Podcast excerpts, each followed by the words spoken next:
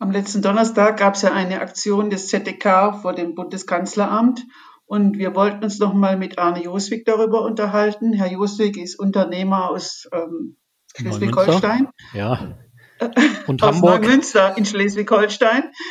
Und er ist im ZDK-Vorstand zuständig für Öffentlichkeitsarbeit.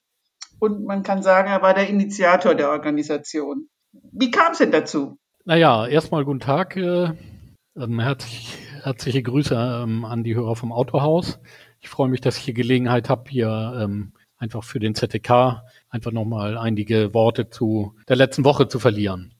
Ja, wir haben im ähm, ZTK-Präsidium und im Vorstand vor zwei Wochen darüber debattiert, wie das letzte Jahr für uns als Autohäuser verlaufen ist. Wir hatten das Gefühl, dass unsere Argumente, die wir das ganze Jahr über in sehr sachlicher, äh, sehr fundierter Form auf vielen, vielen Kanälen vorgetragen haben, dass diese Argumente kaum Gehör gefunden haben. Und es ist für uns vollkommen unverständlich, dass unsere Autohäuser geschlossen sind und zum Beispiel Friseurbetriebe mit weniger Fläche, mit höherem Ansteckungsrisiko geöffnet werden. Und das hat uns ähm, dazu veranlasst, unsere ähm, sonst ja sehr ruhigen und sachlichen Pfade der Kommunikation etwas zu verändern. Das Ganze hat begonnen letzte Woche am Montag, den 15. März. Am Montag haben wir als Verband die Luca-App empfohlen. Das war eigentlich der Auftakt zu den Aktivitäten. Wir wollen ja nicht nur meckern, sondern wir wollen auch aktiv nach vorne gehen, nach vorne gucken und überlegen, wie man eine Situation konstruktiv lösen kann. Und unserer Meinung nach ähm, ist es ganz wichtig, ähm, nicht nur für Autohäuser, sondern für den Einzelhandel, dass die Kontaktnachverfolgung nicht mit einer Zettelwirtschaft gemacht wird, sondern mit modernen digitalen Tools. Und die Luca-App App. Das ist eine, eine App, die unter anderem ja durch den Rapper Smudo von den Fantastischen Vier mit initiiert wurde. Die ermöglicht es, ähm, sich beim Besuch von Konzerten oder in Einzelhandelsgeschäften digital einzuloggen, kontaktlos und auch wieder auszulocken. Und diese Kontaktverfolgung mit dieser App, ähm, die kann man an Gesundheitsämter anbinden, sodass das super verfolgbar ist und erheblich besser als das, was wir so mit diesen äh, Blättern und Zetteln und ausgelegten Formularen da erreichen können. Also wir haben gesagt, unbedingt, ähm, liebe Gesundheitsämter, Newsletter. Sagt uns mal, ob ihr an dieser Luca-App teilnehmen wollt und könnt und wenn wenn nicht, bitte auch warum. Dazu haben wir alle Gesundheitsämter in Deutschland kontaktiert über unsere Landesverbände und über die Innungen. So, wir wollen, genau wie wir das im Herbst mit den Zulassungsstellen gemacht haben, schon direkt eine Antwort haben von den einzelnen Landkreisen, um da, um da eine klare Antwort zu kriegen. Also das war erstmal Auftakt der letzte Woche, dass wir gesagt haben, Mensch, also ein Thema ist neben dem ganzen Testen und so weiter die Kontaktnachverfolgung. Zwei Tage später, am, am Mittwoch, haben wir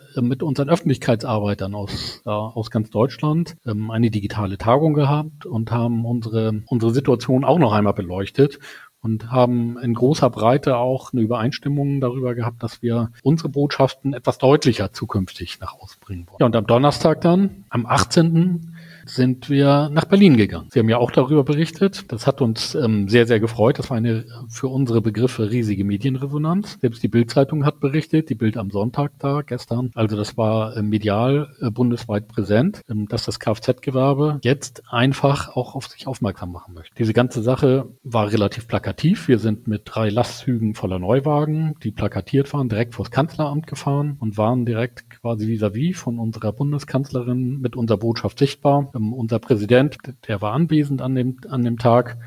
Der hat auf einigen Fotos war er ja zu sehen und danach hat er auch ähm, Medien und Interviews gegeben da zu dem Thema.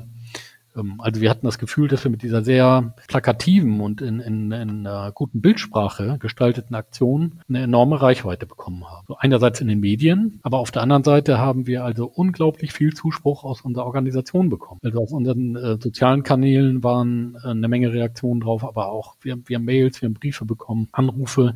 Also das ist in so einem Umfang gewesen, der ist da noch nie da gewesen. Und das war eine sehr, sehr große Zustimmung da. Also deshalb glaube ich, dass das schon in Ordnung ist, dass wir uns für unsere Interessen einfach mal auch einsetzen dürfen, dass wir das sehr deutlich machen dürfen und wir dürfen auch mal einstehen dafür, für unsere Überzeugung. Ich bin sicher, dass es viele andere Unternehmer auch in den Händen gejuckt hat, da auch mit hinzukommen und da auch mitzumachen. Aber wenn ich Sie richtig verstanden habe, wollten Sie das gar nicht so groß aufziehen. Was hat das denn für einen Grund? Naja, wir ähm, wollten schon an zentraler Stelle in Berlin aktiv sein, aber ähm, das ist erst der Anfang. Also wir behalten uns ja vor, dass wir noch weitermachen machen. Und so wie die Landwirte dann nach Berlin gefahren sind mit ihren Traktoren, ähm, ist es durchaus äh, denkbar, dass wir also viele unter 370.000 Mitarbeiter mobilisieren können, um ähm, auch nochmal ähm, deutlich da ihre Meinung zu sagen. Aber das kriegt dann einen ganz anderen Charakter, das wird anders organisiert, das muss man auch mit den zuständigen äh, Stellen dann erheblich besser äh, koordinieren und abstimmen.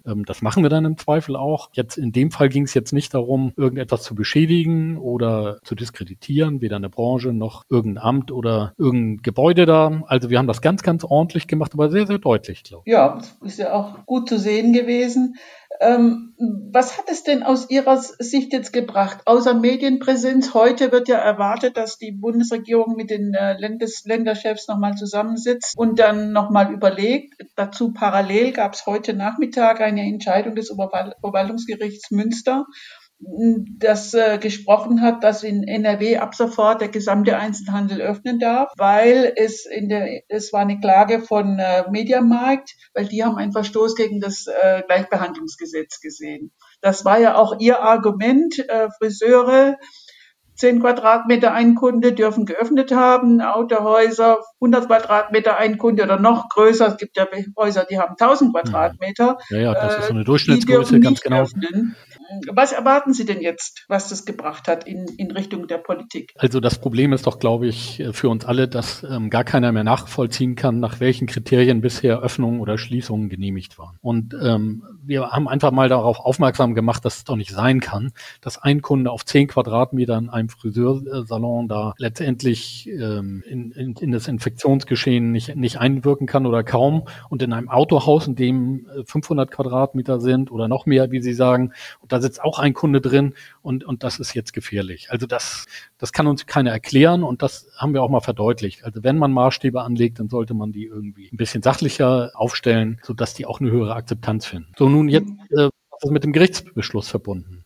Das ist ja jetzt ähm, eine juristische Frage, die dreht sich wahrscheinlich dann auch am Ende wieder um, um ähm, die Gleichbehandlung zwischen einzelnen Branchen oder einzelnen Personen. Das ähm, ist, ist jetzt eine juristische Fragestellung, so wie die vor Gericht aufgeworfen wurde. Die hat natürlich mit der Pandemie äh, genau genommen relativ wenig zu tun. Also das Virus, glaube ich, lässt sich nicht durch juristische ähm, Sachzwänge da irgendwie eingrenzen.